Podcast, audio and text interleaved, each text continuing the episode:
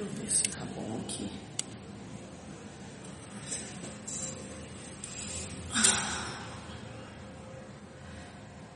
Bom dia. Muito bom dia para vocês. O Senhor seja conosco. Como é que vocês estão? Espero que vocês estejam bem. Eu me atrasei, né, gente? Bom dia, Flavinha, Vê. Eu me atrasei um monte porque eu acordei com dor de cabeça. Ah, alergia, né? Alergia. Mas o bom é que quando você sabe o que você tem, você sabe como resolver, não é? Isso é para tudo na nossa vida. Sempre que a gente tem o diagnóstico daquilo que a gente sofre, a gente consegue ir lá na raiz da dor resolver. Então eu acordei para vir para o escritório, tava com dor de cabeça, tomei um remedinho, voltei a deitar e acordei muito bem, graças ao Senhor Jesus Cristo. Então me atrasei um pouco para estar aqui com vocês, peço desculpas, mas acontece, faz parte, né? Ah, como é raríssimo me atrasar, então eu sei que vocês estão me desculpando com certeza. Bom dia, Priscila, Carlinha. Bom dia, Ana Kelly. Ângelo Rocha, bom dia. Ô, gente, sem mais delongas, eu. Essa live tem o seguinte objetivo. Na semana passada, a gente. Eu pensei junto com vocês a respeito de uma série nova pra gente fazer na comunidade reformadoras. Aí o que que eu pedi para vocês? Pedi que vocês fizessem uma votação para mim numa numa enquete dos assuntos que vocês queriam. E coloquei lá: maternidade, namoro e casamento. Os que tiveram mais votos foram namoro e casamento. Então, o que, que eu fiz para atender vocês?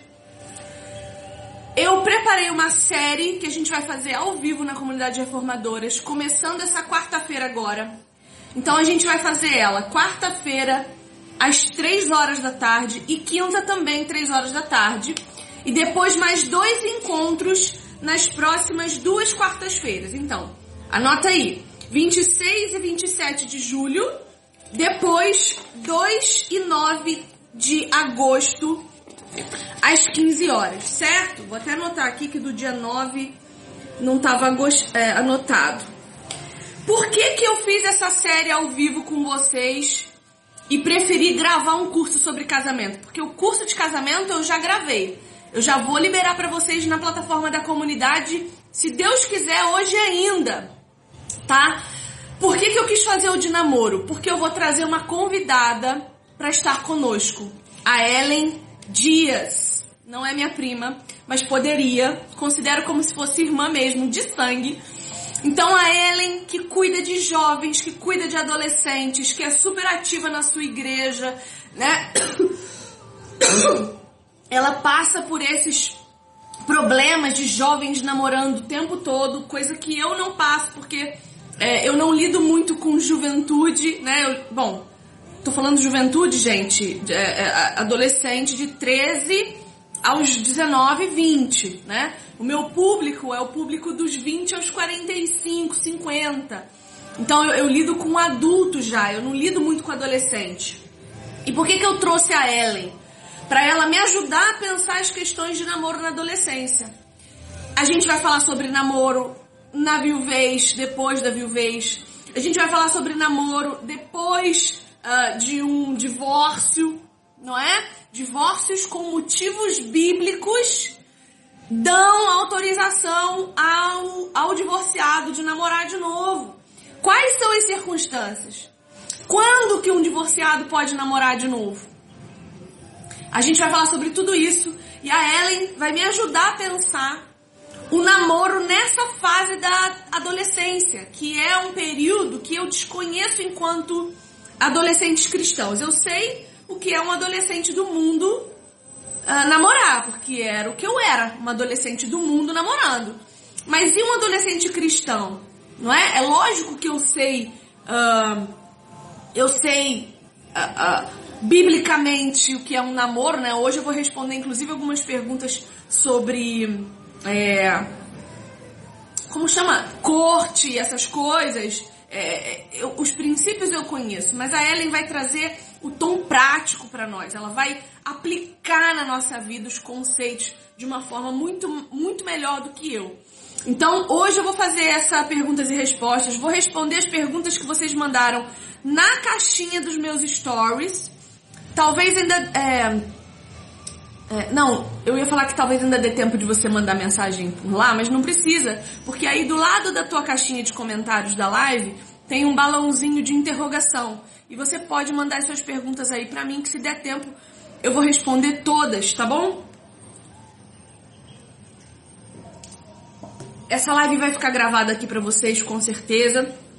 E quarta-feira, às três da tarde, a gente vai se encontrar para falar sobre namoro junto com a Ellen, tá? Quarta e quinta, às três da tarde, essa semana, a gente vai ter esse tempo aí com a Ellen. Temos outras coisas importantes nesse canal essa semana. Então amanhã, 4 horas da tarde, eu tenho uma live com um irmão que me convidou, o Wallace, para falar sobre a importância das mulheres na reforma. Então, se você puder, anota aí no seu calendário. Amanhã, às 4 horas da tarde, eu e o Wallace vamos falar sobre a importância das mulheres na reforma. O Wallace é tão querido que ele conseguiu desconto numa livraria para vocês. Eu não me lembro agora o nome da livraria, mas ele conseguiu 40, 30, 40% de desconto nos livros de alguns autores, em bíblias, então ele vai soltar esses cupons de desconto durante a live. Quarta-feira, 9 horas da manhã, a gente também tem podcast, viu? Vou trazer um pastor aqui da minha cidade pra gente conversar sobre paternidade bíblica. É, por que, que eu quero falar sobre paternidade bíblica? Porque 80% das famílias hoje são disfuncionais. Então, como que uma mulher, especialmente uma mulher, é, pode receber amor de Deus não tendo conhecido o amor de um pai?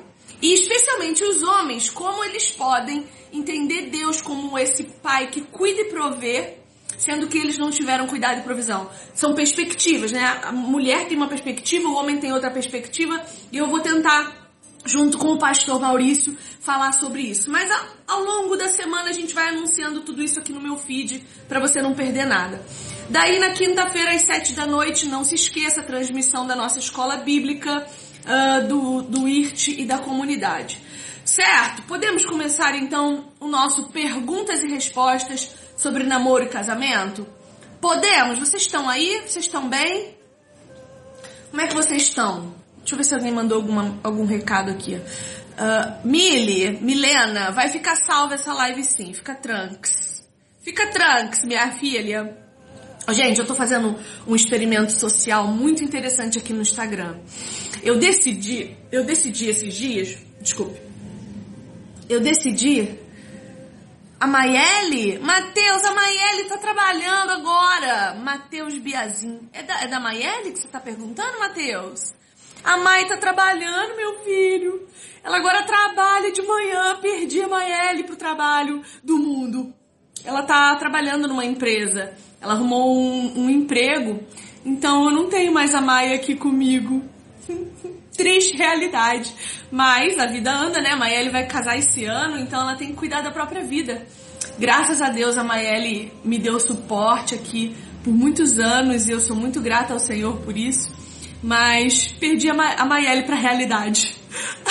a realidade bateu na porta dela e ela precisou abrir. então fiquei só. ela vai casar, pois é. Então, deixa eu falar, tô fazendo um experimento social aqui nesse Instagram.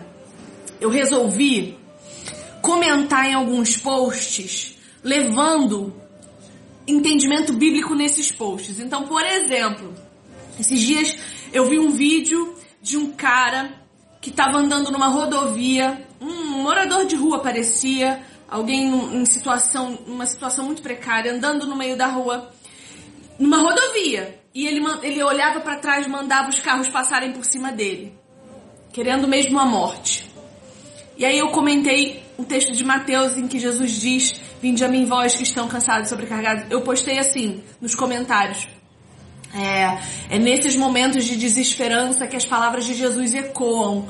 Vinde a mim, vós que estáis cansados e sobrecarregados. E botei todo aquele texto de Mateus em que Jesus fala isso. Monte de curtida, um monte de curtida, recebi coraçãozinho, etc, etc, ok. Aí ontem apareceu um post de um pessoal cuidando de ovelhas. E uma ovelha que era apaixonado pelo filho dos proprietários. E a ovelhinha não podia ver a criança que balançava o rabinho. Aí eu comentei Provérbios 12 e 10. Eu falei, a Bíblia é tão maravilhosa que ela nos recomenda cuidar dos nossos animais domésticos. Né? Porque Provérbios 12 e 10 diz: é, bons, os, os homens bons são aqueles que cuidam dos seus animais. Gente, mas olha como as pessoas são totalmente desequilibradas. Tem gente brigando comigo, tem gente. Assim, eu só comentei isso. A Bíblia é tão maravilhosa que ela ensina que cuidar dos animais é coisa de gente boa. E botei o provérbio lá, provérbio 12, 10. Mas eu tô sendo xingada horrores, estão brigando comigo pra caramba. Estão dizendo um monte pra mim, um monte pra mim no post. Por que, que quando a gente fala do amor consolador de Deus, todo mundo ama, mas quando a gente começa a falar de normatividade, das normas bíblicas para a existência, as pessoas começam a se. Porque quem tá me atacando? Os veganos. Disseram assim: se as pessoas seguissem esse livro mesmo, ninguém comia carne. Aí eu falei: olha, você vai me desculpar, mas você tá falando de uma coisa que você nunca leu. Como é que você comenta uma literatura que você nunca conheceu? Aí veio uma outra lá dizendo que também é que a Bíblia também manda dar facada nos bichos na hora do sacrifício. Eu falei, filha, por favor, Quantas faculdades de teologia você fez para poder estar tá comentando Bíblia? E aí no perfil da mulher tava assim, é, ponderada, objetiva e racionalista. Eu falei, você não sabe nem o que, que é racionalista. Porque se você soubesse o que é ser uma pessoa racionalista, você não estava comentando uma coisa que você nunca estudou, porque os racionalistas prezam a racionalidade. Tá muito divertido fazer isso. Comentar princípios bíblicos em posts pagãos para ver a reação das pessoas e falou de bicho, as pessoas estão tão doentes que elas vêm me agredir. Olha que loucura, olha a inversão de valores, absolutamente invertidos nossos valores. A gente vai falar de amor a Deus, né? Ah, é porque Deus te ama e te consola, todo mundo gosta. Agora começou a falar de norma, ninguém quer se sujeitar à ordem, à organização, a respeito, ninguém quer se sujeitar. Todo mundo quer tudo, mas ninguém quer dar nada. Olha que coisa interessante a gente pensar. Bom, vamos lá. Já falei demais? Vamos lá começar a nossa perguntas e respostas. Deixa eu pegar aqui uma pergunta, vou botar na tela, mas fiquem tranquilos que o nome de vocês que perguntaram lá na caixinha não vai aparecer, tá? Vamos lá. Pergunta. Não dá pra ver quem. Pra vocês não aparece o nome de, de quem perguntou, né? Porque tem umas perguntas meio graves aqui e eu não quero expor ninguém. Me digam aí se a pergunta tá, se tá aparecendo para vocês quem perguntou, o arroba da pessoa. Acho que não, né? Acho que só aparece se, se a pessoa perguntar aqui enquanto, enquanto dá live. Mas aí, se vocês quiserem mandar perguntas no balãozinho de informações aí do lado do, do, da caixinha de comentários, pode perguntar e aí eu não coloco a pergunta de vocês na tela para não expor vocês. Eu não tô aqui para expor ninguém, tá? Tô aqui para ajudar. Certo? Tá, não aparece. Então tá bom. Então vamos continuar. Pergunta: Deus tem alguém específico para cada um? Bom, essa pergunta ela tem duas respostas importantes, tá? Primeira coisa, Deus, a Bíblia afirma para nós que Deus tem todos os dias das nossas vidas escritos. Então, de alguma forma, eu posso sim inferir que Deus tem para nós alguém preparado, alguém, né, que virá eh, estar conosco.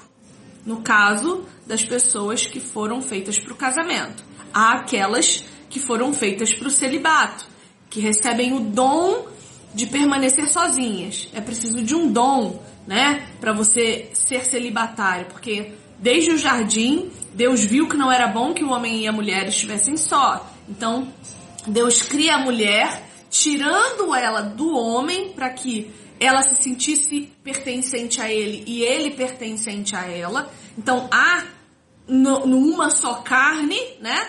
É, Deus cria um vínculo entre o homem e a mulher para que ambos pertençam um ao outro, para que haja necessidade de pertencimento. Por quê? O ser humano, ele precisa pertencer. Isso já nasce em nós. Tanto que a gente tem clubinhos. A gente tem o clube de moto, não é? A gente tem o clube do livro, a gente tem o grupo disso, o grupo daquilo, não é? O Facebook, o que mais tem no Facebook é grupo. Por quê? Porque as pessoas querem se sentir pertencentes a alguma coisa. E no caso do casamento, elas se sentem pertencentes um ao outro. Então, de alguma forma, em alguma medida, existe sim uma pré-determinação da pessoa com quem nós estaremos no futuro, caso nós tenhamos sido feitos para o casamento. No entanto, é misticismo gospel você achar que Deus vai te contar quem é. Por quê? A Bíblia, ela dá para nós com muita clareza. Veja, eu vou dar um exemplo para vocês é, de quando Isaac está em busca de uma de uma esposa, não é? E ele pede para o seu servo ir lá na terra dos seus parentes encontrar uma mulher. E esse servo, quando chega lá, ele diz assim: Senhor meu Deus, Deus do meu Senhor, a primeira mulher que vier nesse tanque de água e me oferecer água e oferecer-se para dar água aos meus animais, essa vai ser a esposa do meu Senhor. Existe ali uma busca, né? Uma busca temente a Deus e é óbvio que existe uma ação de Deus em fazer com que essa busca tenha um resultado. Então veja, Deus tem para nós alguém se nós formos feitos para o casamento. No entanto, é preciso que haja uma busca. E essa busca precisa ser guiada por princípios e normas morais da Escritura. Então, o que, que Deus faz? Ele nos ensina que a pessoa certa precisa ser temente a Ele, não é? Então, você não pode se relacionar com pessoas que não tenham a mesma fé que você. Ouso dizer que você precisa tomar cuidado até em se relacionar com pessoas de igrejas diferentes. Porque isso é muito sério. Né? Imagina que um cristão evangélico reformado vai se relacionar com um cristão evangélico arminiano um calvinista e um arminiano, quais serão os conflitos que vocês terão? Primeira coisa, qual igreja a gente frequenta? Porque existe diferença. E aí, e no que diz respeito à salvação, como é que vocês vão ensinar os seus filhos? Então, é muito sério isso. Julgo desigual não é só você casar com um ímpio é também você casar com alguém que não tem o mesmo entendimento da vida que você, que não estejam no mesmo nível de entendimento bíblico. Uma mulher mais madura na fé casando com um neófito, ela vai ter problema, inevitavelmente, porque esse homem não é homem ainda. Ele ainda é um menino, e meninos fazem coisas de meninos. Aí ela vai ficar frustradíssima, porque ele não vai saber ser líder, ele não vai saber ser sacerdote, ele não vai saber ser homem. Aí imagina no namoro, você começar a namorar um cara que acabou de converter, ou uma mocinha que acabou de vir do mundo com toda a carga feminista na sua mente. Vai ter problema. E aí você vai estar tá apaixonadinho, o que, que você vai fazer? Vai ceder Aí vocês vão cair na moralidade. Não se iludam, a imoralidade tem consequências. Se vocês transarem antes do casamento, pode ter certeza que vocês vão ter problema no sexo depois do casamento. Mas vocês podem ter certeza, porque a palavra de Deus não mente. Deus não deixa o pecado impune, ok? Ele tira a culpa das suas costas, mas ele não tira a consequência do que você fez. Então você pode ter certeza que se você cair na moralidade antes do casamento, depois do casamento você vai ter problema com pornografia, você vai ter problema com falta de libido, você vai ter problema com adultério, você vai ter problema. Julgo desigual não é só casar com um ímpio. É também com alguém em níveis diferentes de maturidade cristã que você. Talvez para a mulher seja mais fácil casar com um homem mais maduro, porque eventualmente esse homem vai saber se colocar, amadurecê-la, mas mesmo assim é um risco. Uma mulher que vem com bagagem de promiscuidade, casar com um homem santo, sem que ela mature, sem que ela se santifique. Imagina o, o, o tempo de namoro e noivado desses dois, a luta que esse homem não vai ter e vice-versa. Porque crianças fazem coisas de crianças. Então Deus fala para nós, olha, para você escolher alguém, você precisa ter alguém que tema a mim com todas as suas forças, de todo o seu entendimento. E para você saber se a outra pessoa teme ao Senhor, você precisa de tempo para conhecer essa pessoa. E não é namorando com ela, é observando a distância Ai, Vivi, mas eu gosto tanto dele. Se ele arrumar outra, amém. Vai com Deus, sinal de que não era para estar com você. Deus não falha nos seus planos, sabia? Às vezes a gente esquece isso, de que os planos de Deus não falham. Então, se você está esperando fulano ou fulana para ver, para ver se prestam, para ver se vale a pena, para ver se não estão fingindo ali uma piedade, porque não é porque está dentro da igreja que é de Deus, tá? Não se esqueça que dentro da, igreja tem joio e geralmente mais joio do que trigo, viu? Tome cuidado. Conheço homens que já foram para a igreja evangélica passar seis meses para arrumar mulher para transar e abandonar. Porque os caras sabem que as mulheres da igreja são, perdão, Senhor, mas são trouxa, porque parece que entrou na igreja é tudo santo e não é assim. A gente tem que tomar cuidado com quem a gente confia. Deus não muda você assim, com a própria mão. Ele não vem pegar você no colo e dizer faz isso, faz aquilo. Não, ele te dá atribuições de responsabilidade. Ele, pelo Espírito Santo, ele te ensina, ele te matura. Mas você precisa saber suas responsabilidades. Por isso que tem um monte de mulher se estrepando com um homem vagabundo. Primeiro porque a gente tem a síndrome da salvadora. A gente acha que a gente vai salvar o cara. Não, ele com, o tempo ele muda. Não muda, amor, desculpa. Você está se iludindo, você está tá mentindo para si mesma. Isso é idolatria. É você achar que você é tão maravilhosa, tão especial, que o cara vai mudar por você. Para de ser é boba. Isso, é, isso é, é, bobagem. Infantilidade, nós somos muito infantis. Tem que amadurecer, mulher. Tem que sair desse lugar aí de habitação que você tá. Tomando leite ainda. Então, o cara tem que ser, e a mulher, tementes a Deus, íntegros e retos. Temor ao Senhor e caráter.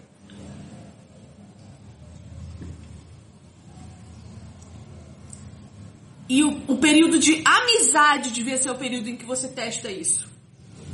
Para saber se o cara ou se a garota temem a Deus de verdade. Sabe como você sabe que um cara não teme ao Senhor? Quando você tá se aproximando dele, ele vem querer botar a mão na sua bunda. E ele vem querer pegar nos seus seios.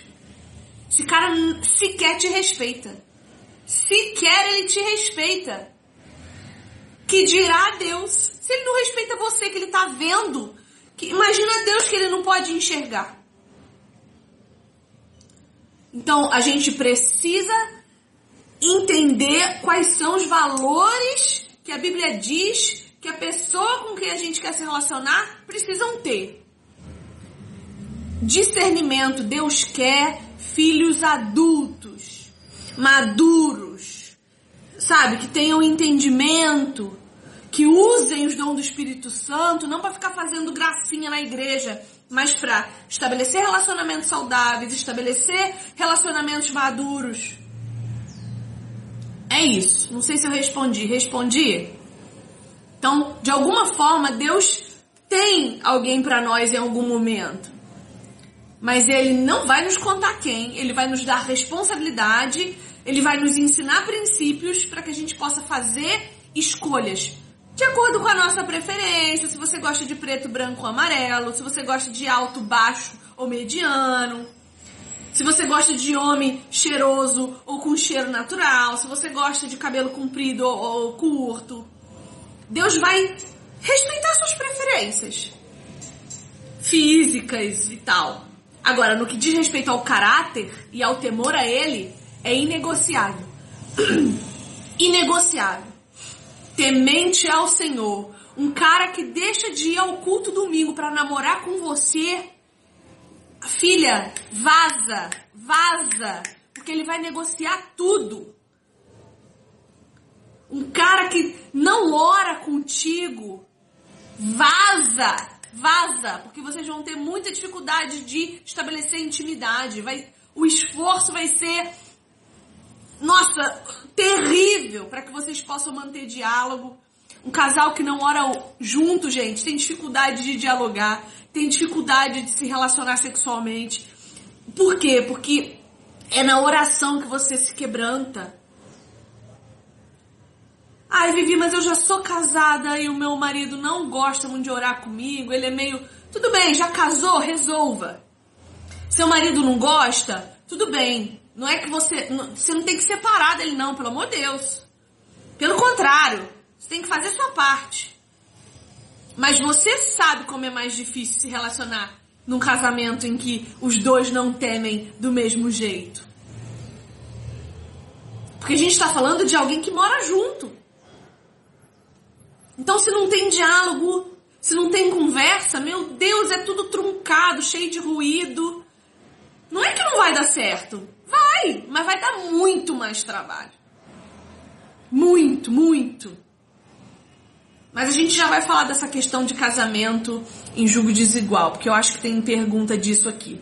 Vamos para a próxima pergunta.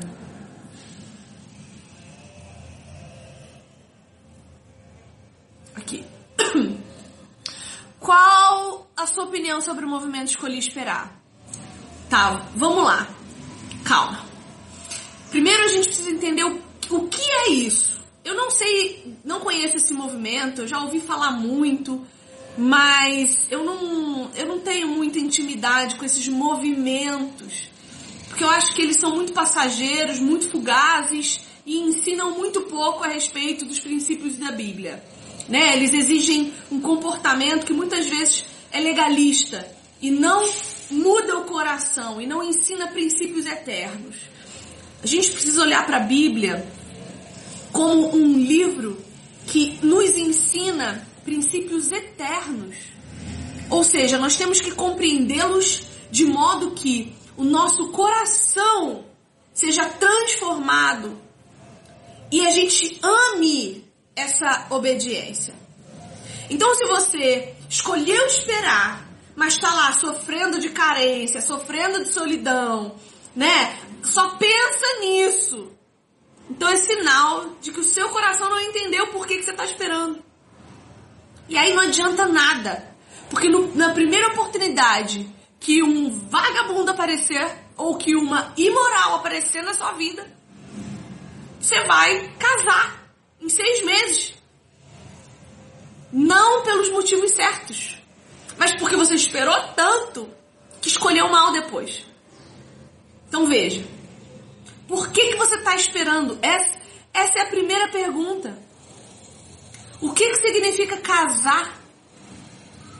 Para que, que a gente casa? É para ser feliz, gente? A gente casa para se satisfazer sexualmente? É claro que a consequência do casamento deve ser a felicidade em alguma medida. Não vai ser todo dia.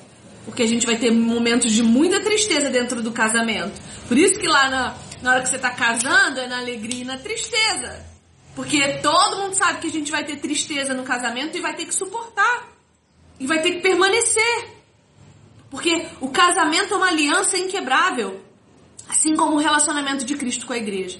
Então a gente precisa entender primeiro que o casamento ele não foi instituído por Deus para nos fazer felizes, porque Deus não tem compromisso com a nossa felicidade. O casamento foi instituído por Deus para comunicar o caráter santo do relacionamento de Cristo com a igreja. E quando a gente está fazendo essa comunicação de forma adequada, a gente encontra felicidade, alegria e contentamento. Então, se você está esperando, porque você sabe que você tem que se preparar para ser um cônjuge de caráter, se você está esperando porque você sabe que ainda não chegou a hora certa, se você está esperando porque você conseguiu dominar sua carência, né? Você conseguiu dominar sua necessidade de relacionamento, você entende que a hora que chegar a, a pessoa certa, Deus vai abrir os seus olhos e aí você vai casar. Se você entendeu isso, aí você pode esperar. Fora isso, gente, esses movimentos geralmente são muito mais manipulativos do que doutrinários, né? Então assim, ah, eu escolhi esperar. É muito bonitinho ver um adolescente dizendo isso. Ah, eu escolhi esperar. Aí você vai ver se a pessoa está consumindo pornografia, esse adolescente está se masturbando no banheiro. Aí você vai ver, eu escolhi esperar, mas eu não leio Bíblia, eu não sei a importância disso, eu não oro, eu não confesso pecado. Ah, eu escolhi esperar, mas eu só penso em namorado. Ah, eu escolhi esperar, mas eu não tenho um pingo de domínio próprio. Tô ficando com os meninos no fundo da igreja. Tô pegando as meninas na festinha que eu vou de sábado que meu líder de jovens não sabe. Então a gente tem que tomar cuidado que esses movimentos, eles, eles buscam tolir e não ensinar. Eles buscam gerar uma consciência de grupo e não de transformação. Ah, eu faço parte do grupinho do Escolhi Esperar. O que, que isso significa? Em que, que isso te transforma? Você ora junto com o seu grupinho do Escolhi Esperar para você continuar esperando em Cristo. Você estuda doutrina, você estuda cristologia para saber por que, você está esperando um varão à, à medida de Cristo. Você estuda a história da igreja para entender que tipo de mulher você tem que é, encontrar. Porque eu não sei se vocês perceberam, mas existe uma relação imagética entre Cristo e o marido e a igreja e a esposa. Então, nós precisamos encontrar características desses dois, tanto no marido quanto na, igreja, na, na esposa. Eu vou lançar um livro sobre isso, gente. Sobre como a mulher é a representação da igreja em, toda, em todas as suas características. Porque quando um homem está procurando uma esposa, ele precisa procurar alguém com as características que Cristo diz que a igreja tem: de amor, de serviço, de cuidado, de acolhimento, de exortação, de exemplo. Do mesmo modo, a mulher, quando procura um marido, precisa procurar um sacrificial, que não mede esforços para prover, viril, forte, íntegro, justo, santo. Vocês estão entendendo? Então, quando a gente vai procurar um, um, cônjuge, a gente tem que procurar as características que a Bíblia diz que eles têm que ter. Claro que Deus permite que a gente tenha preferência. É claro, né? Se você gosta mais de moreno, se você gosta mais de branco, se você gosta de um negão maravilhoso, se você gosta, sei lá, um, sorri, né, um mais tímido, um mais extrovertido. Deus respeita as nossas preferências. Deus não anula a nossa personalidade.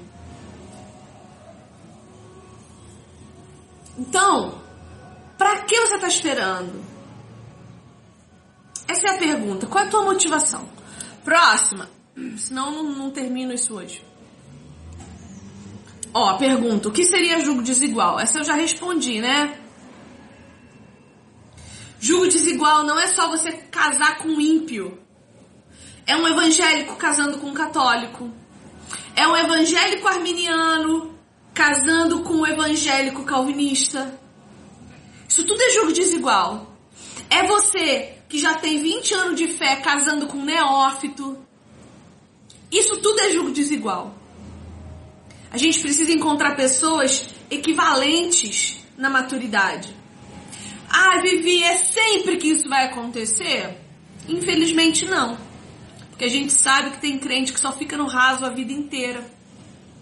Não é? E às vezes vai acontecer de você casar com alguém de julgo desigual, no, no sentido de maturidade. Mas o que você não pode é casar com gente de fé diferente. Porque vai dar ruim. Imagina um evangélico casando com um espírita. A gente tem um exemplo que eu. Esses dias eu escutei o Ratinho. Sabe o Ratinho, né? Ele é católico. E a mulher dele é testemunha de Jeová. Vocês acham que eles frequentam igreja junto? Vocês acham que eles oram junto? Vocês acham que eles têm estudo bíblico junto? E veja, o casamento deu certo, eles estão casados há 50 anos. Mas o relacionamento deles com Deus? Porque assim, é o meu casamento que tem que dar certo até o fim? Ou a eternidade que me aguarda, que eu preciso nutrir com o meu marido? Porque, gente, eu quero que meu marido esteja na eternidade comigo. Eu não quero ser feliz com ele só aqui. O problema é que a gente tá sempre assim, ó, olhando para baixo. Então, eu não quero ir para a eternidade e lá da eternidade ficar vendo meu marido sofrendo no inferno. Agora, se eu já casei, então a Bíblia também me dá instruções para eu me manter firme na minha fé, para eu santificar a minha casa. O problema é que a gente também vira um bando de chata infernalzinha. Que fica tacando a Bíblia na cara do, do marido, que fica enchendo o saco dele para ele ir da igreja. E não é assim que funciona. Você já casou errado, agora você tem que suportar e acreditar nas promessas de Deus, acreditar no que a Bíblia nos ordena. 1 Pedro 3. 1 Pedro 3. Do mesmo modo, mulheres, sujeite-se cada uma a seu marido, a fim de que, se ele não obedece à palavra, seja ganho sem palavras pelo procedimento da sua mulher, observando a conduta honesta e respeitosa de vocês. A beleza de vocês não deve estar nos enfeites exteriores, como cabelos trançados e joias de ouro ou roupas finas. Ao contrário, esteja no seu interior, que não perece, beleza demonstrada no espírito dócil e tranquilo, o que é de grande valor para Deus. A minha pergunta para você que reclama do seu marido é: você vive isso aqui? Porque o texto não está mandando você se sujeitar ao seu marido só se ele for crente. Tá mandando você ter espírito dócil e tranquilo. Mesmo que seu marido não obedeça a palavra. E aí, você vive isso? Você serve o seu marido como ao Senhor para que ele conheça Jesus Cristo pelo teu procedimento? O meu procedimento deve ser tão santo que a minha santidade constranja o meu marido e ele não tenha outro caminho a não ser se render. E isso não é fácil. Porque a gente vai ser chamada de santarrona, de chata. Mas a gente também tem que saber ah, ter domínio próprio, ter sabedoria, ter parcimônia. Mulheres, a gente tem que aprender a calar a boca. Tô vendo vocês comentando aqui. A gente tem que aprender a calar a boca. A gente é muito bocuda. Tudo a gente tem uma respostinha. Tudo a gente tem um versículo bíblico para tacar na cabeça do outro. Cala a boca, mulher. Cala a tua boca. Cala a tua boca. Eu não tô dizendo que você não tem que ter opinião. Eu não tô dizendo que você não tem que se colocar. Não é isso que a Bíblia ensina. maneira, sabe? De que maneira você tem se posicionado? Que tipo de testemunho de Cristo você tem dado? Porque eu não sei se você lembra, Jesus Cristo suporta você, que é chata, morrinhenta. A Bíblia diz que é melhor morar no telhado do que com a mulher ranzinza. A Bíblia diz que é melhor morar no deserto, passando fome e sede, do que na mesma casa que uma mulher briguenta. Tem que aprender a calar a boca. A gente é muito sabichona. Ah, porque eu sou crente. Isso não significa nada se você não vive uma vida de santidade. Ah, porque eu sou evangélica. Minha filha, tem um monte de mulher se dizendo evangélica que vive pior do que a mulherada do mundo. Porque pelo menos as que estão no mundo assumem que o são. E você tá lá, pagando de crente, sendo insuportável. Você consegue imaginar Jesus Cristo sendo um insuportável igual você? Então, ao invés de você gastar tempo reclamando do seu marido, cuide do seu caráter. Porque quem está discutindo sobre si mesmo é você com Deus. Ah, mas meu marido não gosta de ficar em casa. Você faz da sua casa um lugar agradável para ele? Ou quando ele chega, só reclamação, só ordem, só briga, só encheção de saco? Ai, Vivi, mas ele não merece. Você casou, mulher?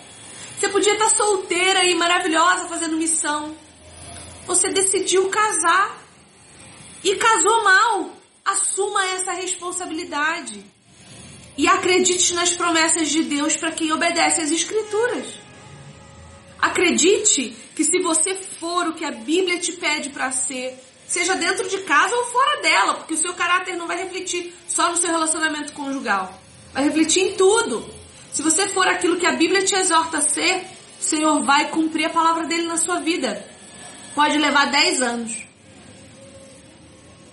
Mas se a alegria da salvação não te faz querer regozijar-se nessa alegria ao ponto de contagiar todas as pessoas à sua volta, repense o seu comportamento. Pare de se fazer de vítima. Você não é vítima, não. Você casou mal porque quis casar porque foi apressada, porque se permitiu na ingenuidade casar com um homem assim. Ou com uma mulher assim, porque eu também conheço muito homem que está sofrendo na mão de mulher feminista.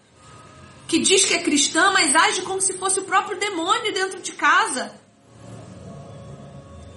Então não tem vítima na história, não. Ninguém casa sozinho, ninguém casou enganado. Se você se desse ao respeito antes de casar, talvez esse homem tinha escapulido. Agora, casou, então encontre recursos bíblicos para resolver os seus problemas. Porque a Bíblia nos instrui. Ou você acredita que ela tem poder, ou você não acredita, você tem que escolher.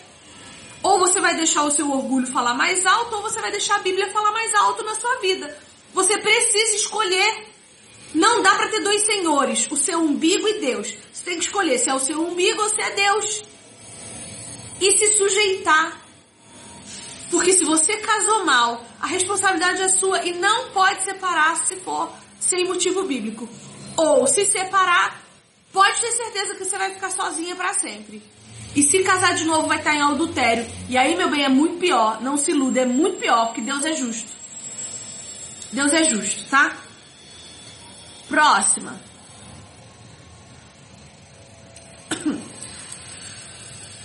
Namoro cristão existe ou tem que casar logo? Essa pergunta é boa. Bom, vamos lá. Primeiro a gente tem que entender o seguinte: é, a Bíblia não fala de namoro. A Bíblia fala de noivado, que não é como o noivado de hoje, que os, os, os noivos já estão morando junto e transando, tá? Não. A Bíblia fala de um tempo de noivado em que o noivo e a noiva sequer se viam para que ele tivesse tempo de montar a casa e preparar as coisas para receber a mulher. Então, como é que era o casamento no tempo judaico? O rapaz ia até a casa do pai da noiva, pedir permissão para casar com a menina. Fazia-se um contrato, trazia-se a noiva, perguntava se a noiva queria casar com aquele cidadão. A, a, o povo costuma dizer que era casamento em que a mulher, a mulher não tinha opção. Pode ser que dos ímpios isso acontecesse, mas dos tementes a Deus, não, a mulher podia negar. Então a mulher vinha dizia: aceito. Tomava-se ali uma tacinha de vinho maravilhosa, selava-se o compromisso. Selava-se o compromisso. E o noivo ia embora, montar a casa. Ele era o responsável por fazer tudo. Não tinha chá de panela, não. Ele tinha que se virar, trabalhar igual o cão para poder montar a casa e, e, e preparar um lugar de habitação para a mulher ser recebida. Eu tô te contando uma história, mantenha a perspectiva de Cristo e a igreja, tá? Então o noivo vinha, selava o compromisso e ia embora. Para manter esse compromisso sendo é, renovado, ele mandava, o noivo mandava um amigo visitar essa noiva de tempos em tempos, trazia um presente para ela. Esse amigo visitava a noiva, eles faziam um jantar.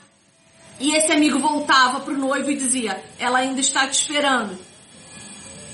Quando a casa estava pronta, a morada estava adequada, o noivo vinha e aí fazia-se a festa de casamento que durava pelo menos sete dias. Então, isso era o noivado no tempo bíblico, tá? Mas a gente não pode fazer avaliações anacrônicas, ou seja, eu não posso esperar que na contemporaneidade a gente continue agindo como um judeu no tempo bíblico. A vida mudou, as circunstâncias mudaram. Então a gente tem que pensar biblicamente, mas não trazer costumes de um tempo antigo para os atuais. Só que a gente não negocia princípio, tá? Princípio a gente não negocia. Olha, eu, Viviane, sou muito radical no que diz respeito à imoralidade sexual. Eu sou muito radical, muito, porque eu entendo que a imoralidade sexual agride a santidade de Deus num nível tão profundo, porque isso está claro em toda a escritura, né? O livro de Oséias mostra isso para nós de forma absoluta e inegociável. O adultério, ele é tratado nas escrituras de uma forma tão grave que os adúlteros eram apedrejados no Antigo Testamento. Então, o adultério é por si só uma coisa tão grave que fere de forma tão profunda a santidade de Deus, né? E o adultério inclui a imoralidade sexual no sentido de desejar alguém sexualmente que não seja seu cônjuge, Jesus vai dizer isso, né? Fala de você levar pornografia para sua cama junto com seu marido, com sua mulher, fala de sexo fora do casamento. Fala disso tudo. Então, eu sou muito radical no que diz respeito à moralidade sexual, porque isso fere a santidade de Deus de um jeito muito, muito profundo. Tanto é que tudo o que envolve moralidade sexual afeta nossos processos cognitivos. Isso é neurociência. Pornografia muda a forma como você enxerga a realidade. Muda o processo cognitivo, é grave. Imoralidade sexual no casamento afeta o teu casamento de um jeito que pode nunca mais voltar a ser o mesmo. Imoralidade no namoro, no noivado, vai trazer problema no seu casamento. Você vai ter dificuldade de é, ter filho, você vai ter dificuldade de ter libido. Pode ter certeza, isso é, isso é consequência do pecado. Então veja, o namoro ele tem que ser um período curto, onde você já está preparando o casamento. Ah, mas em que momento eu vou conhecer o meu futuro marido? Na amizade. Não precisa tocar, não precisa beijar, você não precisa de nada disso para conhecer o outro. Beijo na boca não é necessário para conhecer o caráter de ninguém. Se você quer namorar beijando na boca, é sinônimo de que você quer saber se ele te dá tesão. E se você já tá querendo descobrir se aquela pessoa dá tesão pra você, é porque você já tá querendo transar antes do tempo. Sabe por quê? Porque desejo sexual precede o toque físico. Você já sabe que você tem química com alguém de olhar. Essa conversinha de que precisa conhecer para saber se tem química, isso aí não me pega não, viu? Eu vim do mundo, querido. Eu fui salva por Jesus Cristo aos 30 anos. Você me desculpa, mas esse papinho não convence não. Quer conhecer alguém? Seja amigo. Sabe por quê? Porque o seu casamento só vai ser bom se antes de tudo o seu cônjuge for seu melhor amigo. O seu cônjuge tem que, tem que ser o seu melhor amigo. Ele tem que ser a primeira pessoa que você quer contar um pecado seu. A primeira. Mesmo que seja um pecado de desejar o outro. Ó, quantas vezes eu, eu já sonhei. sonhei, tá? E sonho a gente não controla. Às vezes a gente é afetado por alguma coisa que a gente viu durante o dia.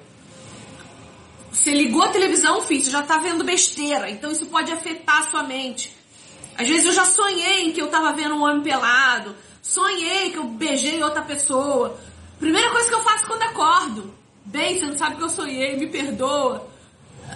Meu marido dá risada, que ele sabe que não, comigo não tem moralidade, comigo não tem, é um, é um princípio inegociável absoluto.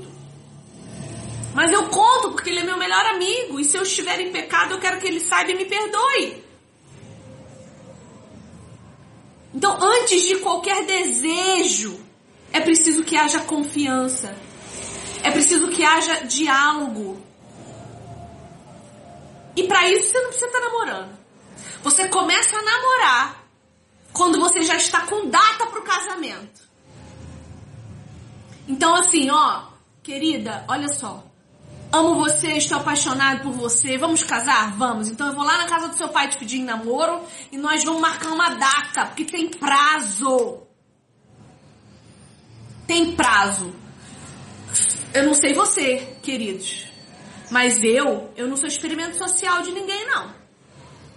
Ai, vamos ver se dá certo. Não, não, não, não, não. Isso aqui, né? Isso aqui, né? É pão de padaria dormido, não. Vamos ver se tá gostoso. Não. Meu corpo é santo, inviolável, ele, ele, ele tem Deus habitando dentro dele.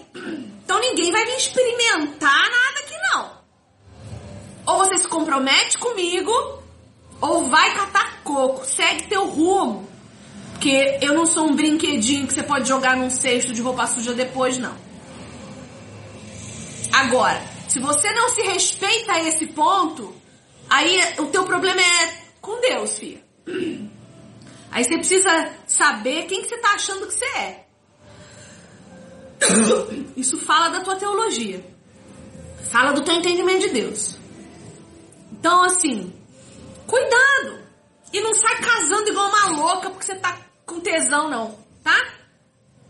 Domínio próprio. Casamento não é redenção, não. Fica sossegado. Tá? Porque um louco que resolve casar com você em 15 dias para poder transar contigo, é o mesmo louco que vai trair você com a vizinha ali na frente. Tem que ter prazo. Comprometimento. Comprometimento. Elisa tá falando de viuvez. Elisa, uma viúva é uma mulher solteira. É, você perdeu seu esposo. Agora, o que você precisa entender é que você tem uma bagagem aí que precisa ser tratada no seu coração antes de você querer casar novamente. Entende? Então veja, o que, que acontece com uma viúva? Ela já tem uma, uma bagagem, então você precisa tomar muito cuidado com comparação. Você não pode ficar querendo comparar o seu, o seu marido que você perdeu, que você amava, com o, o teu pretendente. Porque são pessoas diferentes. Senão você vai ser injusta com ele, né? E você tem que primeiro saber se você tá pronta para isso. Porque a viuvez, ela é um rompimento muito profundo, não é, minha irmã? Você perder alguém que você ama é um rompimento muito profundo. Então, assim, já parou de doer? Já parou de sangrar? Você vai se sentir confortável beijando outro homem, né? É, porque isso é importante você parar para pensar, me entende? Você consegue se imaginar tendo relações sexuais com outra pessoa sem se sentir violada, sem se sentir amargurada, né? Você já você já resolveu na sua mente, no seu coração essa questão da viuvez? Porque a Bíblia diz que uma mulher viúva, um marido, um homem viúvo pode se casar novamente. Pode, né? Porque a pessoa não precisa ficar condenada para sempre à solidão, embora também seja uma opção. Ficar sozinha também é uma opção, né? É, se você não quiser casar de novo, tudo bem, você não precisa também. Mas se você quiser, você tem que ter esses cuidados. Cuidado, inclusive, é, e isso é um filtro para você, tá, minha irmã? Preste atenção. Porque você já tem uma certa idade, né? Você não é mais uma adolescente de 20 anos. Creio eu que você já seja uma mulher de mais de 30. E qualquer cara que você for se relacionar nessa idade, já tendo, ó, olha lá, 45 anos, né, minha irmã? Então, 45 anos você tem. Qualquer homem que você for se relacionar vai chegar para você já achando que vai ter sexo contigo. Só que você tem que entender que é como se você tivesse é, começando do começo aos 17 anos de vida. É o mesmo procedimento. Porque senão, minha irmã, vai virar rodízio na sua vida. Se você não impor limite, se você não disser aqui não, jamelão, esse cara não vai respeitar você. E como você é uma mulher mais velha, já experiente sexualmente, porque você teve 17 anos de casada, se você não selecionar muito bem o cara com quem você vai se relacionar, ele já vai chegar pra você achando que vai ter sexo livre contigo eh, no primeiro mês de relacionamento. E se você ceder a isso, minha irmã, não vai dar certo. Não vai dar certo. Você vai ter problema. Porque isso é imoral. Isso é imoral. Então, você tem que se sentir como uma adolescente de 15 anos. Limpa por Deus, renovada e pronta para começar do zero. O cara tem que te cortejar, o cara tem que. E aí você tem que ter em mente uma outra coisa. Ele também tem uma bagagem. Porque você não vai arrumar um namorado de 20, né?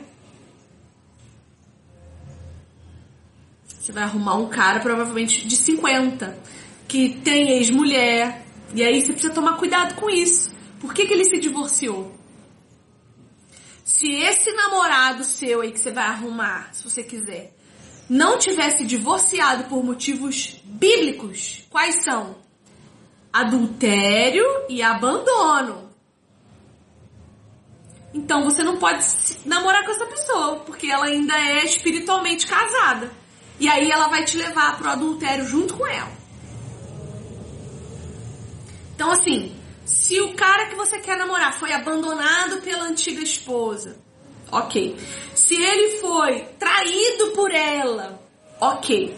Se ele sofreu violência doméstica, né? Porque o homem também sofre, tá? Vocês não se iludam, não. E por causa disso ele se divorciou, você pode ficar com ele. Agora, fora isso, ah, separei porque não deu mais certo. Mulher, vaza, não deu certo com ela, não vai dar certo com você e você ainda vai ser é, transformada numa adúltera segundo as escrituras. Então, minha irmã Elisa, as coisas ficam um pouco mais difíceis para você nesse momento, né? Porque você tem toda uma bagagem, né? Se for o cara que adulterou, ele, ele é adúltero eternamente. Eternamente. Se ele adulterou e a mulher decidiu se divorciar dele, ele é adúltero para sempre. Nunca mais ele pode ter outra mulher. Se não for a mulher que ele era casado, não será outra. Não pode. É bíblico. Ou você obedece a Bíblia, ou você não obedece. Você tem que escolher qual é o seu Senhor. Vou falar de novo. Seu Senhor é o seu umbigo ou é Deus? Porque desculpas para pecar nós temos várias. Justificativas para o nosso pecado, veja, uma infinidade. É só você observar os crentes da internet e você vai ver um monte de justificativas. Então assim, ai, separei porque eu traí, ela não me quis mais. Problema teu, adúltero, acabou. Ai, eu separei porque não deu certo. Sinto muito. Sinto muitíssimo. Mas nós precisamos de um pouco mais de radicalidade e um, um pouco menos de flexibilidade nas coisas fundamentais. Porque a gente é radical no que diz respeito a receber um homossexual na igreja, que pode ser convertido e santificado e purificado por Deus. Mas a gente não é radical quando alguém adultera e quer casar de novo. Então, radicais no que precisa ser radical, tá? E a imoralidade sexual, ela exige radicalidade. Próxima pergunta. Acho que eu respondi a Elisa. Acho que sim. Ah. Mais um aqui, ó, sobre corte. sobre corte, é devido, vi pregador dizer que o, que o criador do método se divorciou e pediu desculpa. Mais uma vez aquela história de método. Gente, métodos, movimentos, tudo isso é legalismo. Isso não ensina princípio. O que, que é a corte?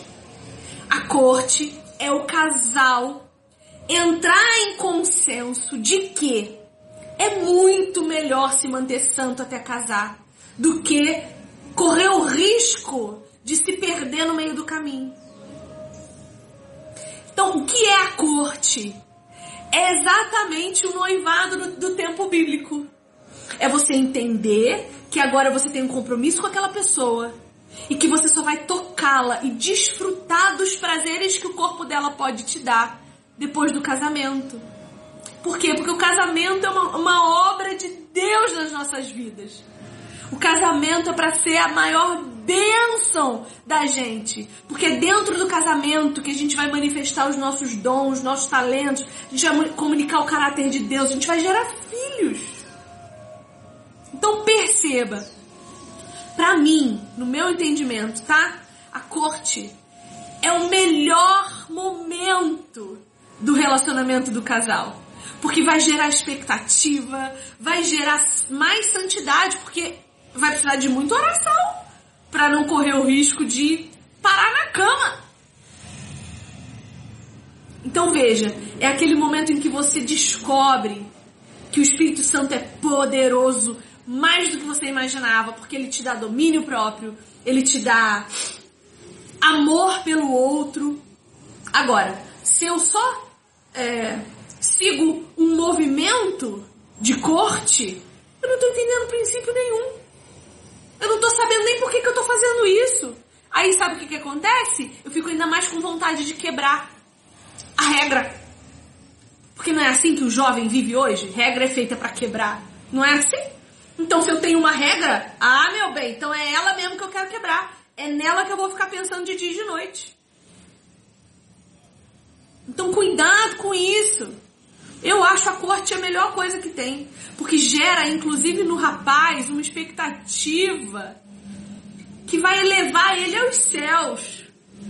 Imagina você ficar seis meses comprometido com alguém, sem beijo, sem toque, tendo ainda a oportunidade de descobrir se aquela pessoa é leal ou não. Porque a corte vai te mostrar o caráter do outro. A corte vai te mostrar se o outro te respeita de verdade ou não. Gente, vocês negociam. Vocês negociam a verdade de Deus por causa de seis meses. Sendo que a vida tem mais 50 anos. Então tomem cuidado com as liberdades que vocês dão. Sabe, uma mulher que não sabe o valor do seu próprio corpo enquanto templo de Deus, vai deixar qualquer vagabundo pegar onde quiser, botar o que quiser onde quiser. Isso é grave. Porque se você não se respeita, ninguém mais vai. Muito menos o cara com quem você está negociando a sua integridade. Não, mas todo mundo faz e tá todo mundo indo pro inferno. Você quer ir para esse lugar também? Não, mas tá todo mundo namorando e tá todo mundo indo pro inferno. Se você quer ir com todo mundo, é feito manada. Garra na mãozinha dos ímpios e vai. Pode ir, filha. Deus não vai te impedir, não. Se você quer se parecer com o mundo, inclusive, Nunca mais diga que você é crente para você não envergonhar o evangelho de Cristo. Quer viver como uma ímpia promíscua? Tenha a dignidade de nunca mais usar o nome de Deus. Cale a boca para falar de Jesus Cristo sendo imoral. Tenha vergonha na sua cara de não envergonhar o evangelho de Jesus Cristo sendo uma vagabunda e dizendo que é cristã. E eu preciso ser firme nesse momento. Vocês me perdoem. Porque a gente está negociando coisas inegociáveis em prol do nosso prazer carnal. Com Jesus Cristo é tudo ou nada. Não tem meio termo, não tem em cima do muro, não tem. E o namoro cristão devia ser exemplo para o mundo, e não o mundo exemplo para o namoro cristão. Então, se você vai transar com seu namoradinho, tome vergonha na sua cara. E não diga por aí que você é cristã. Porque você não tem esse direito. Arrependa-se dos seus pecados. Arrependa-se, porque isso é imundice. Imundice. Você está negociando os valores de Deus para satisfazer a sua vagina. Isso é impensável. Eu não vou passar a mão na sua cabeça. Se o seu pastor tá passando, fique com ele. Aqui você não vai encontrar isso não. Porque eu tenho amor à sua alma. Eu não quero que você vá pro inferno não. Ó, essa é boa. Estou com muita dificuldade de ter relação sexual com meu esposo por ele estar viciado em pornografia. Aqui a gente tem um problema grave que envolve muitas coisas tá? Primeiro, como é que está a sua vida na igreja? Essa é a primeira pergunta. Está frequentando uma igreja saudável? Tem tido discipulado com os seus pastores? Já falou sobre isso com eles? Já confessou esse pecado para eles? Ah, Vivi, eu vou à igreja, mas o meu marido não vai. Ok. Não negocie princípios bíblicos com seu marido. Você vai sentar com ele, você vai dizer para ele: "Meu amor, olha só, deixa eu te explicar. A Bíblia fala que o leito da minha casa deve ser sem mácula. Se você quer consumir pornografia, isso é contigo. Eu sou uma mulher santa, filha de Deus, nascida de novo e hoje eu estou em Cristo Jesus. Imoralidade sexual no meu corpo, não. Então, comportamento pornográfico no meu corpo não vou admitir. Eu não aceito pornografia dentro da minha casa, eu não aceito pornografia dentro do meu casamento. Então, ou a gente vai resolver isso, ou a gente vai ter problema. Seu marido precisa entender que ele precisa de ajuda. Ah, mas ele não quer que eu conte pro pastor que ele tem esse problema. Claro, Todo pecador não quer que seu pecado seja exposto, mas a Bíblia diz que só com a confissão do pecado é que haverá redenção. Confissão e arrependimento. Não negocie princípios fundamentais com o seu marido. Seja firme nas suas convicções de fé. Como eu disse, precisamos ser firmes naquilo que exige firmeza e flexíveis naquilo que não exige firmeza. Pornografia é uma coisa que nos exige firmeza. Então você precisa sentar com ele e falar: "Estou com dificuldade de ter sexo contigo por causa da sua do seu comportamento pornográfico. Vamos resolver isso?" E aí, querido, você precisa ter um pastor decente que ajude o seu marido. Porque você vai ter dificuldade em ajudar sozinha. Porque você tá magoada, você tá com seu coração ferido, precisa procurar ajuda de fora. Vivi, meu marido não quer se arrepender, ele quer continuar na pornografia. Minha irmã, aí sim, só oração mesmo. Oração, clamor, peça ajuda às suas irmãs da igreja para orarem com você, por você, junto com você. Vivi, eu não me sinto confortável na minha igreja para falar sobre isso. Então, já devia ter mudado de igreja, que você não tá numa igreja decente. Porque uma igreja que não te dá liberdade de pedir ajuda quando o bicho tá pegando, não é uma igreja bíblica. Não tem pastores dignos da, da, da congregação que, que governa. Vá procurar outra igreja. Uma igreja de preferência histórica, que tenha pastores bons que te recebam em casa, que conversem contigo, que chorem com você e que te ajudem com bom aconselhamento. Você não vai conseguir ajudar o seu marido sozinha, ok? O que você tem é que se posicionar e ser clara com ele sobre isso. Sentar e falar: olha, eu sou santa, meu corpo é santo, aqui não. Ou você se arrepende disso e a gente vai procurar ajuda, ou não vai rolar. E eu não tô falando para você fazer isso de maldade, tá? Tô falando para você fazer isso em amor, por amor.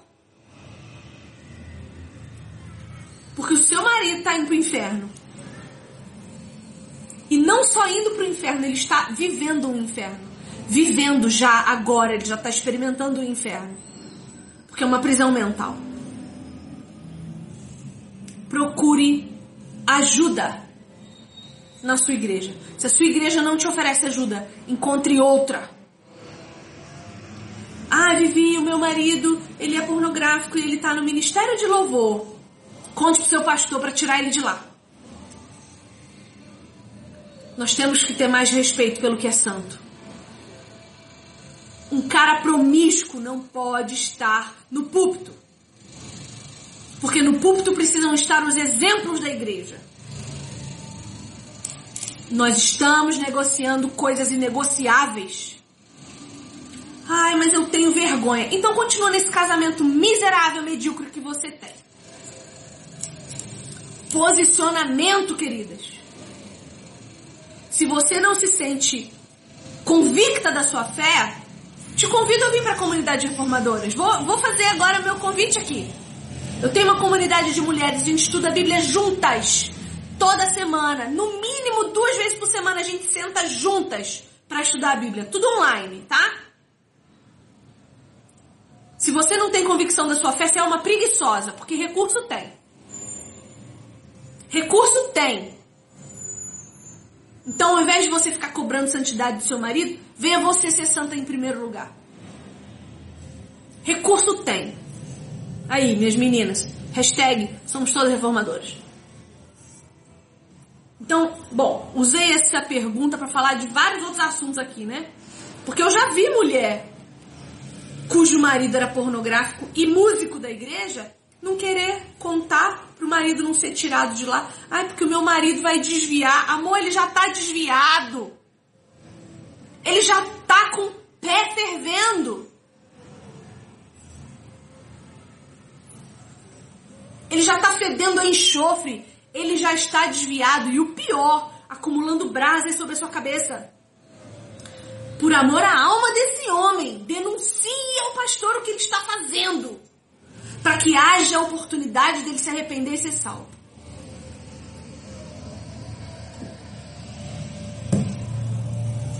Próxima pergunta. Deixa eu ver. Quanto tempo eu tô aqui já, gente? Há quanto tempo eu tô aqui já? Não vou fazer live infinita, não, hein?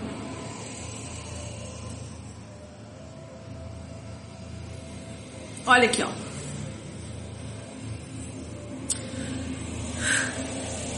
Homem casado pode dar carona para outras mulheres sem a esposa estar junto?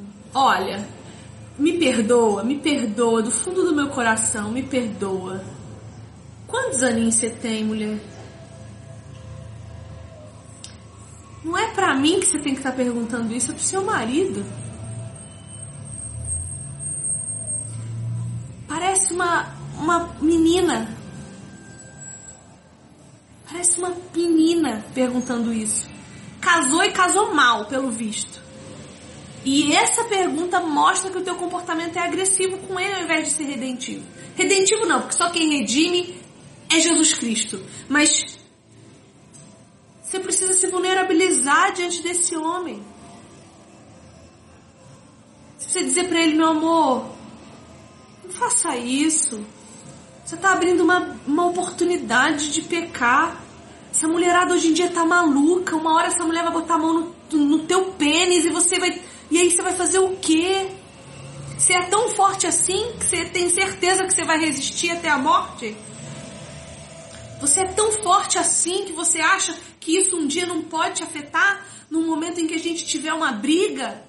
E aí essa mulher vier com conversinha fácil para você, você é tão poderoso assim que você vai resistir, meu amor. Porque querida, não é sobre você, é sobre Deus. É sobre o Senhor dele, é sobre ele flertar com o pecado. Porque realmente não tem problema nenhum, querida, ele dar carona para uma mulher. O problema é o que isso gera de flerte com o pecado.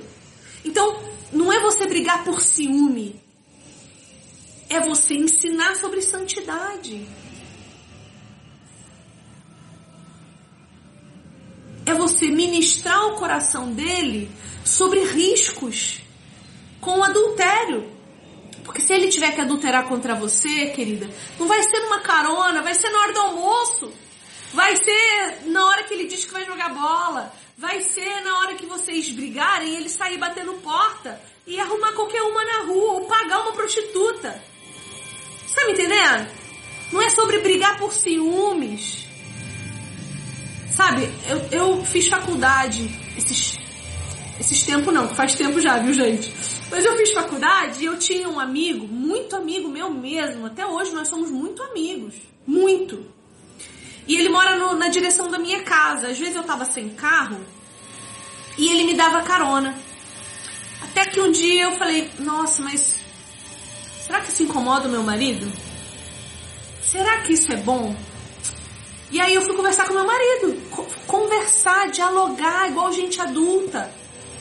Eu sou uma mulher de quase 40 anos.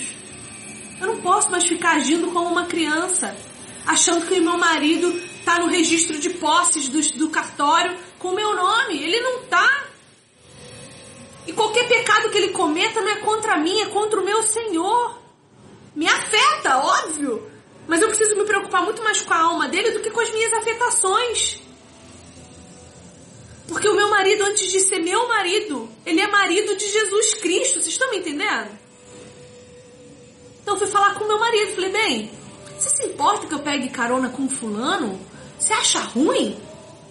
Meu marido foi muito sensato. Ele respondeu assim: Olha, eu não me importo porque eu conheço você, eu confio em você, eu sei quem você é. Mas cuidado, porque esse rapaz tem pênis. Cara, na hora assim, ó. É verdade. É verdade. Depois de um tempo, eu tenho um amigo é, que vive na prática homossexual e a gente almoça junto de vez em quando. E uma vez eu falei pro meu esposo, falei, meu bem, te incomoda se eu for almoçar com fulano? Aí ele falou assim, não. Mas não se esqueça que mesmo tendo práticas homossexuais, ele continua tendo pênis. Olha o princípio que o meu marido tá me, me, me incutindo. Ele tá dizendo, olha, ele não deixa de ser homem. E pode te despertar desejo. Ele pode se sentir despertado por você. Às vezes você está num dia mal. Às vezes a gente brigou.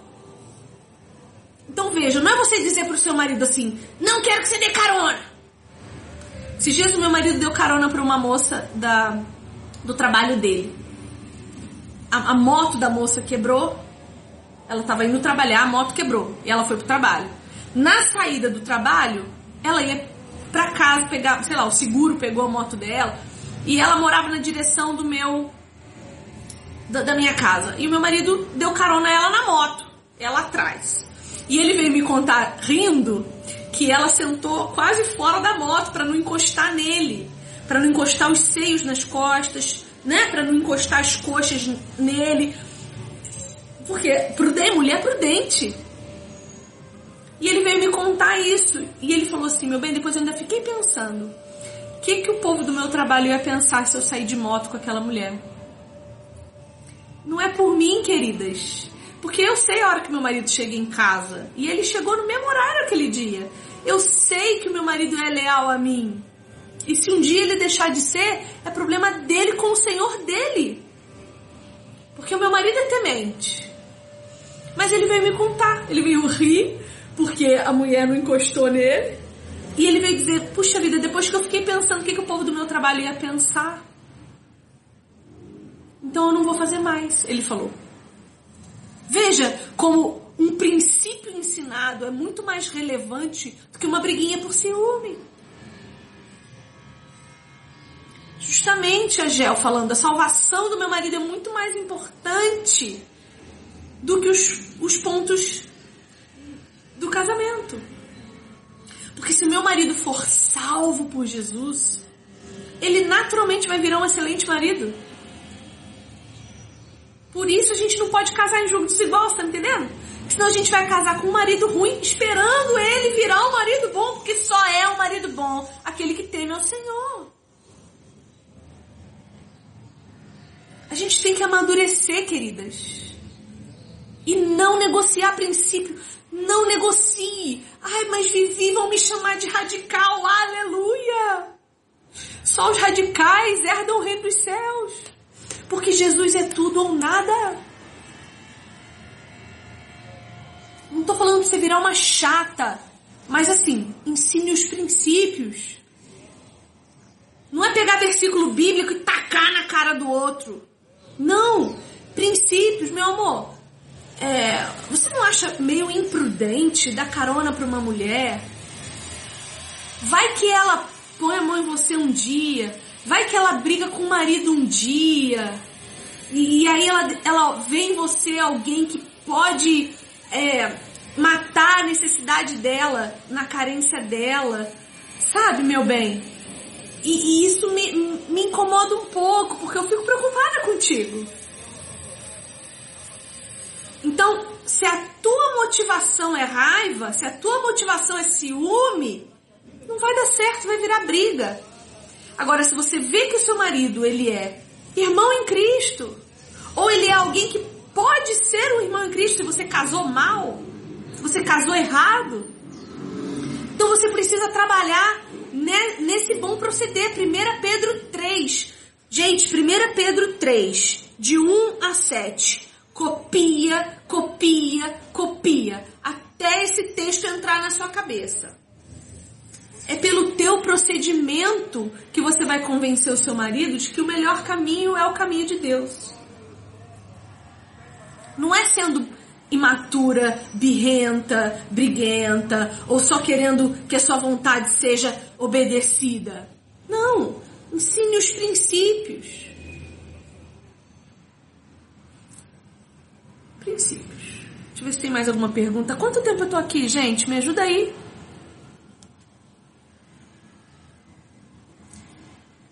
Ah, tem perguntas tão boas aqui.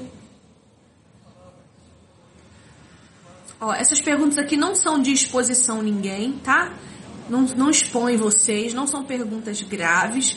Então eu vou clicar aqui e vai aparecer o nome. Mas não são é, Perguntas. Eu já tô uma hora e meia? Não tô uma hora e meia aqui, Verônica. Você tá brincando comigo? Uma hora e meia? Tá, mas vocês estão aí, então vou ficar mais um pouco também. Vou terminar de responder as perguntas aqui, já tá acabando. Pergunta da Jaque. Casamento no civil é válido para Deus ou tenho que casar na igreja também? Ó, o casamento no civil é o casamento. Esse é o casamento, tá? aquele que legaliza a relação de vocês para a sociedade. Esse é o casamento exigido por Deus. O casamento civil. Por quê? Porque ele é, ele é, como fala, ele legaliza o seu comprometimento feito espiritual. Então você tem um comprometimento espiritual que você está dizendo para a sociedade que existe e você está legalizando. Então, o, o, o casamento civil é o, é o que precisa, tá? Já a igreja, você não precisa casar na igreja, mas você pode é, e deve, eu acho que deve, pedir a anuência do seu pastor. Até porque, para você casar de forma adequada, o ideal é que você já tenha um pastor, né? Que você tenha ali uma igreja decente que você frequenta, para que você, se o seu marido tiver problema com pornografia, você tenha quem recorrer. Né? A gente tem que procurar uma igreja em que a gente possa servir, mas que a gente também possa procurar ajuda. Então o ideal é que você já tenha uma igreja, né? E se você já tem uma igreja e tem relacionamento, você vai querer que seu pastor te dê uma bênção, você vai querer que ele esteja participando, né? Eu casei só no civil e fui até, na verdade, da segunda vez que eu casei com meu marido, eu sou casada duas vezes com o mesmo homem, tá, gente? Mas isso aí é conversa para outra live. Enfim, dessa segunda vez agora, a última que a gente casou de novo, tava no período de pandemia. Então eu fui até a casa do meu pastor, pedi a ele para que abençoasse a nossa união e depois eu fui pro cartório. E casei. E foi só. Tô casada, gente. É isso. O que mais?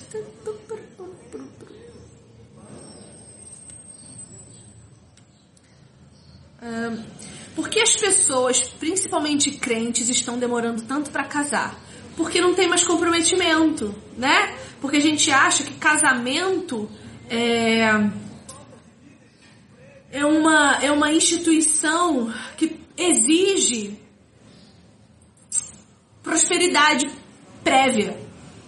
Ah, eu só vou casar quando eu tiver minha casa e quando eu tiver dinheiro e quando eu tiver um bom emprego e quando eu tiver faculdade. Tudo bem, eu acho que isso é válido, mas então você não vai namorar até lá. Se você aceitar isso, eu acho ótimo que você só case quando você estiver pronto para casar, mas que também até lá não namore, para não ficar enrolando ninguém, né? E para não ficar caindo na tentação do sexo pré-casamento, tá? Então assim, só vou casar quando eu estiver pronto. E se você não está pronto para casar, você não tem que namorar, porque você também não está pronto para namorar. Esse é o princípio que tem que ser ensinado. E que a gente não ensina mais, né? Porque o povo está namorando 6, 7 anos. Ha! Me convence que não transaram ainda. Me convence. Vocês acham que eu sou boba? Me convence. Você pode estar tá confundindo. Você pode estar tá convencendo os cegos da sua igreja. Aqui não, jamelão. ah, esse povo acha que engana quem? Um, uma pessoa que já chega amigada na igreja incentiva a casar ou ela definir se quer seguir com ele ou não?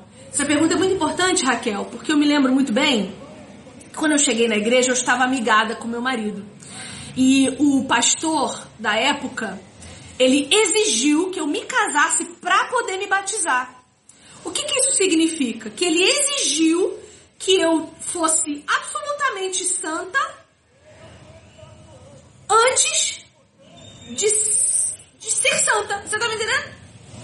Antes que eu entendesse os princípios, ele já queria que eu vivesse os princípios.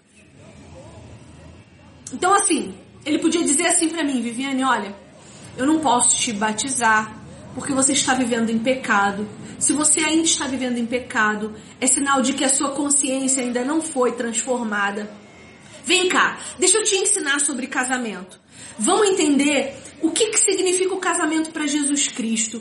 Qual é a representação que o casamento tem diante da igreja, diante de Deus? O que, que isso significa biblicamente? Vamos fazer um estudo sobre o casamento. O que, que ele representa? O que, que o sexo é? Santo, maravilhoso, poderoso, gerador de vida. Vamos estudar sobre isso? Porque eu só posso te batizar quando você tiver plena consciência dos seus pecados. Se você ainda não tem numa coisa tão fundamental, vamos estudar mais um pouco? Entende? Agora, é, espiritualmente já estão unidos pelo sexo, né? Espiritualmente já estão unidos pelo sexo. E uma coisa é importante a gente entender, Raquel, é, se é um relacionamento muito longo, muito antigo, o que a gente deve fazer não é incentivar a separação.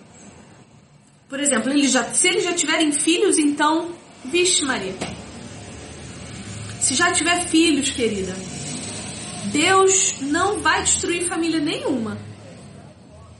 Então, assim, ela já está unida espiritualmente por ele, é, com ele pelo sexo. Isso aí não tem o que fazer. Não tem o que fazer.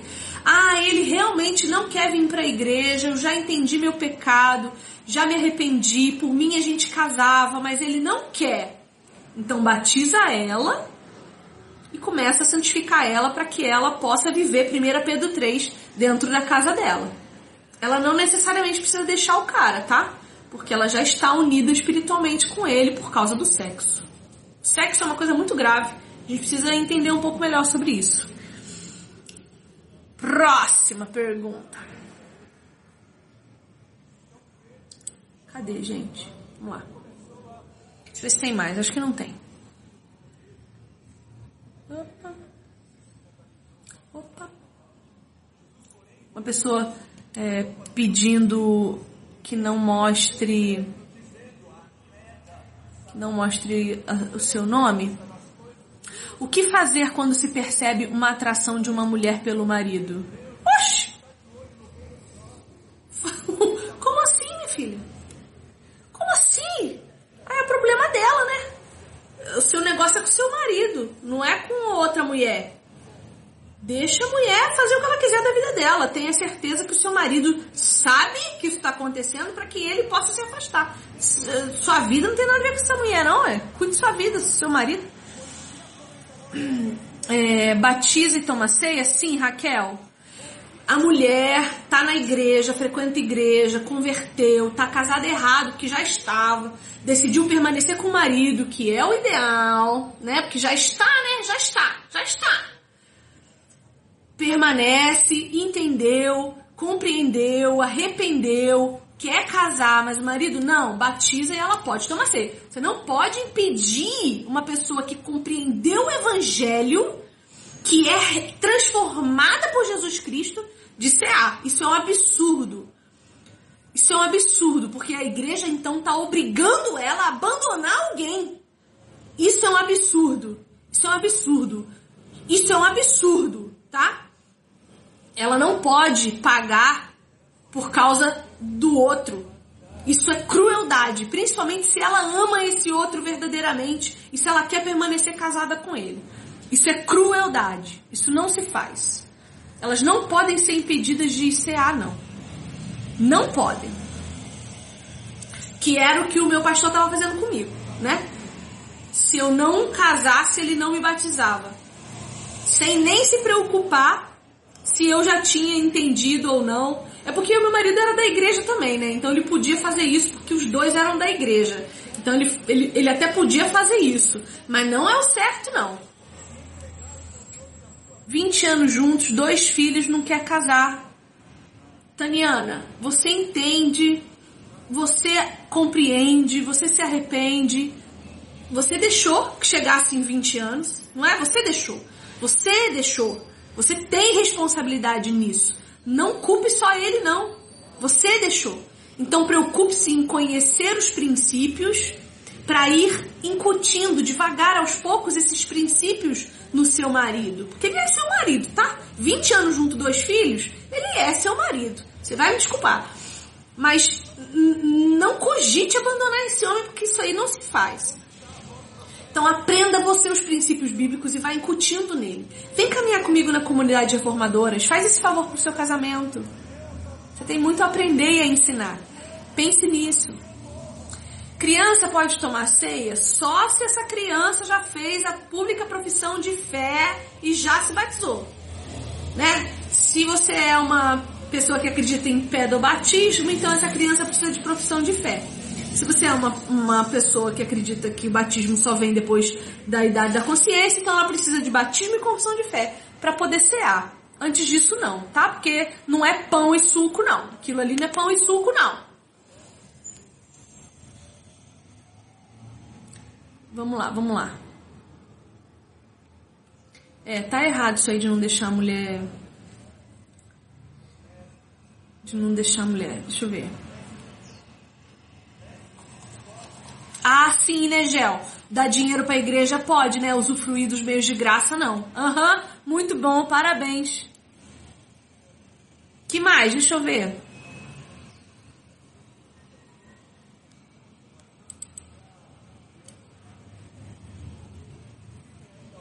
Deixa eu ver aqui tem. Acabou? Acho que acabei. Que pergunta, Jéssica? Eu não sou pastora não, viu, filha? Eu sou professora de Bíblia. Sou pastora não.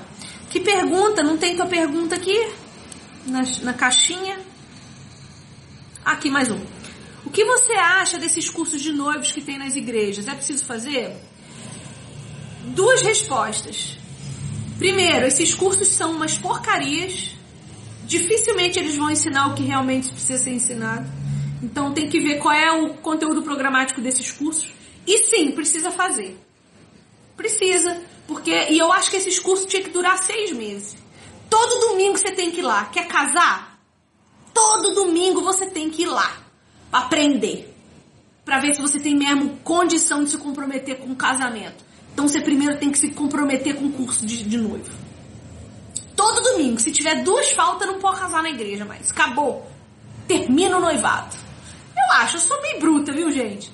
Sou meio bruta. Tem coisa que não dá para brincar, não. Tem coisa que não dá para brincar, não. Acho isso muito sério, muito grave. Ô, gente, eu acho que não tem mais pergunta nenhuma aqui, não. Que eu já não tenha respondido. Acho que eu já respondi todas. Acho que já. É isso? Ah, ah tá. Jéssica tá falando que o pastor saiu de casa para viver com outra pessoa. Tá, e qual que é a sua pergunta, Jéssica?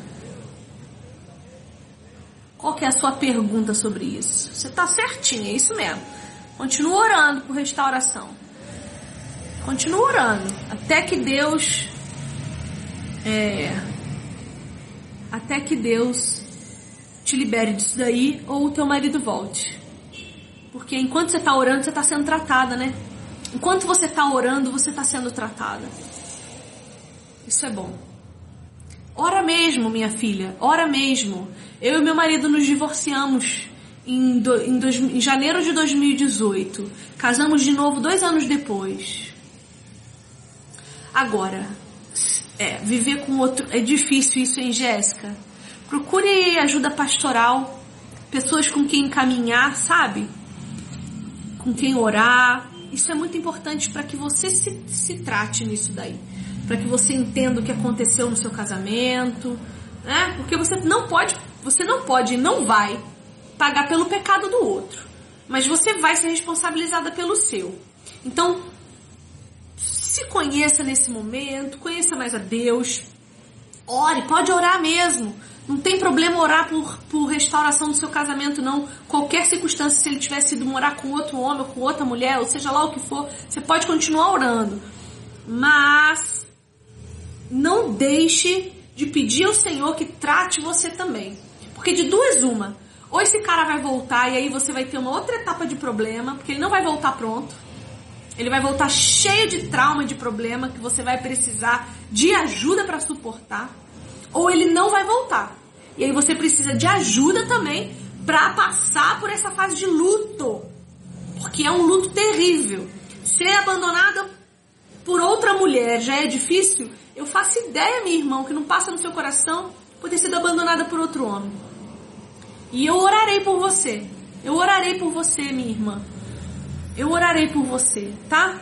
Que o Senhor te ajude, mas busque a sua própria santificação. Peça ao Senhor que te ajude e procure ajuda numa igreja decente, por favor. Não faça sozinha. Você não precisa estar sozinha. Deus dá família a nós para que nós não precisemos andar sozinhas. Preciso fazer meu merchan. Vem fazer parte da comunidade de reformadoras. Nós somos uma grande família de mulheres que se ajudam, que se impulsionam, que se amam. Hoje a gente está fazendo um relógio de oração lá na comunidade, inclusive orando umas pelas outras. Isso é fundamental. Fundamental. Caminhe com pessoas que podem te dar a mão, chorar com você, te abraçar, tomar um café da tarde para acalentar o seu coração, te consolar. Porque não é fácil. Não é fácil, Jéssica. Eu sei que não é. E eu peço ao Senhor que te ajude nesse momento. Amém? Amém, igreja! Terminamos então? Nossa, já tô aqui há 300 horas. Ô Jéssica, se na sua igreja ninguém te apoia, é porque você tá na igreja errada. Tá? Você tá na igreja errada. Peça ajuda de novo ao seu pastor. Peça discipulado. Gente, discipulado é importante. Você não precisa passar por isso sozinha, Jéssica. E não deve. Deus não deu família para nós à toa. Vem caminhar com a gente na comunidade. Somos todas reformadoras.com. Enfim, gente, esse foi o primeiro conteúdo sobre esse assunto. Não se esqueçam, quarta-feira às três da tarde, quinta-feira às três da tarde, a gente tem mais duas lives sobre namoro, tá bom? Uh, vou deixar essa live salva aqui, vai ficar, tá? Pra vocês poderem assistir de novo e de novo. É, sem prazo de validade, vai ficar aqui. As lives de quarta e quinta, aí vocês vão ter 24 horas para assistir, porque são lives da comunidade reformadoras que saem do ar depois de 24 horas e entram na plataforma de educação, tá? Provavelmente essas lives vão acontecer pelo YouTube. Então, não deixa de me seguir lá no YouTube também, Viviane Enes, para você não perder esses conteúdos que acontecem. Provavelmente a gente vai fazer pelo YouTube essa live de quarta e de quinta, porque lá é melhor para gravar, para colocar dentro da plataforma, lá é melhor, tá bom? É isso. Eu espero que vocês fiquem bem, que esse conteúdo que eu estou preparando para vocês junto com a Ellen edifique vocês, ajude vocês nas suas santificações, que eu possa ser útil à vida de vocês e que vocês ouvam, ou, ouvam não, ouçam a verdade de Deus e sejam transformadas pelo Evangelho de Jesus Cristo para que possam viver à luz das Escrituras, tá bom? A gente se vê então em breve. Um beijo, queridos. Qualquer coisa, manda mensagem lá no direct. Eu respondo todo mundo. Não deixo ninguém falando sozinho, tá? Talvez demore um pouquinho, mas eu geralmente não demoro não. Manda lá que eu respondo você, tá certo? Um beijo.